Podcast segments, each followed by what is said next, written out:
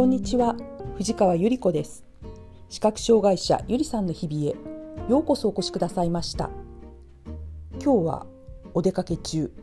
お手洗いの個室での視覚障害者の地味な戦いについてお話したいと思います。そうですね。殿方の事情については想像もできませんので今回は女性限定のお話としましょう。大昔のテレビ番組で学校の生徒さんが屋上から「私は何々を主張する」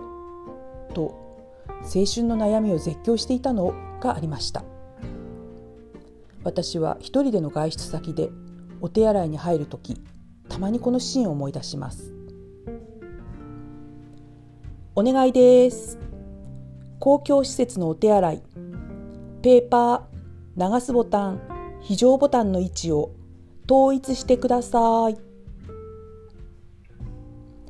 絶対にこの手のお話は視覚障害者の先輩方がいろいろなメディアやブログラジオなどですでにお話していることと思います。お手洗いの問題で勝利を勝ち取るためには事前準備タイムスケジュール体調管理が欠かせません。事前準備とは私の場合出かける前に自分に対してあたかも3歳の幼児に話すようにお手洗い行っておきましょうねと語りかけることです。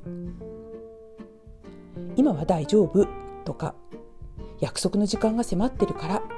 などという言い訳を許してはなりません。後で困るのは自分などですから。タイムスケジュールというかお出かけ中は何事も早め早めの決断が大事です。まあこれはね詳細に語らなくても良いかもしれませんね。体調管理にしても不安がある時の単独歩行とか外出は場合によっては諦めることも勇気ある撤退となりますそう思った時どうしてもお仕事に行かなければならない方持病の終わりになる方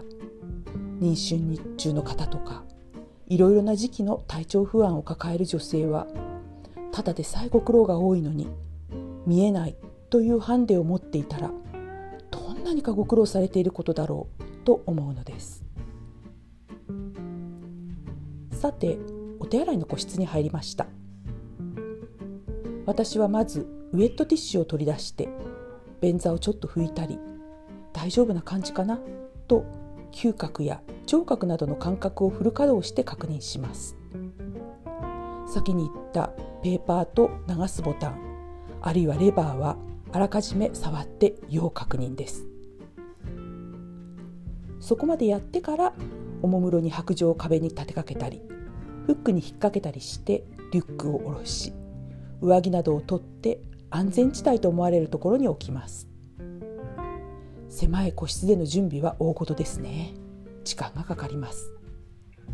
たまに途中センサーが作動して自動洗浄の水がザーッと流れたりしてうわっと驚くことも多々あります。またおしゃれな施設など流すボタンを探して壁面を一生懸命手探りしているともう訳のわからないパネルがに覆われていて肝心の流すが見つからないことが多いです。これは本当に困りますね。それでも何かのボタンを押す時は、えー、まあ用足しの状態で座っているということが大事です。あのねもし立ち上がってパネルをしていてシャワートイレが作動したらと考えるとああちょっとまあねこれ以上は自粛したいと思います。女性の事情で個室内のゴミ箱を探すのも結構厄介ですあまりいろいろとあちこち触りたくないしまあいろいろとね悩みはつきませんところである時私は行列に並んでいた時「あこちらの障害者用お手洗いが空いてますよ」と無理やりポンと押し込まれて大きなドアをガラガラと閉められて、えー、くださった方がいました。ご存知だとは思いますが障害者用トイレの中は大変広いです。さまざまな仕掛けっていうかねニーズに見合った設備が設置されています。そしてそもそもどこにガラガラと閉められた後の鍵があるのかわからない。ちょっとした小部屋の中を手探りして歩いて私は諦めました。ちょうど出ようとした時にガラガラガラっと扉が開いたんです。もちろん鍵かけてなかったからですね。あ失礼。と誰かが謝っていましたが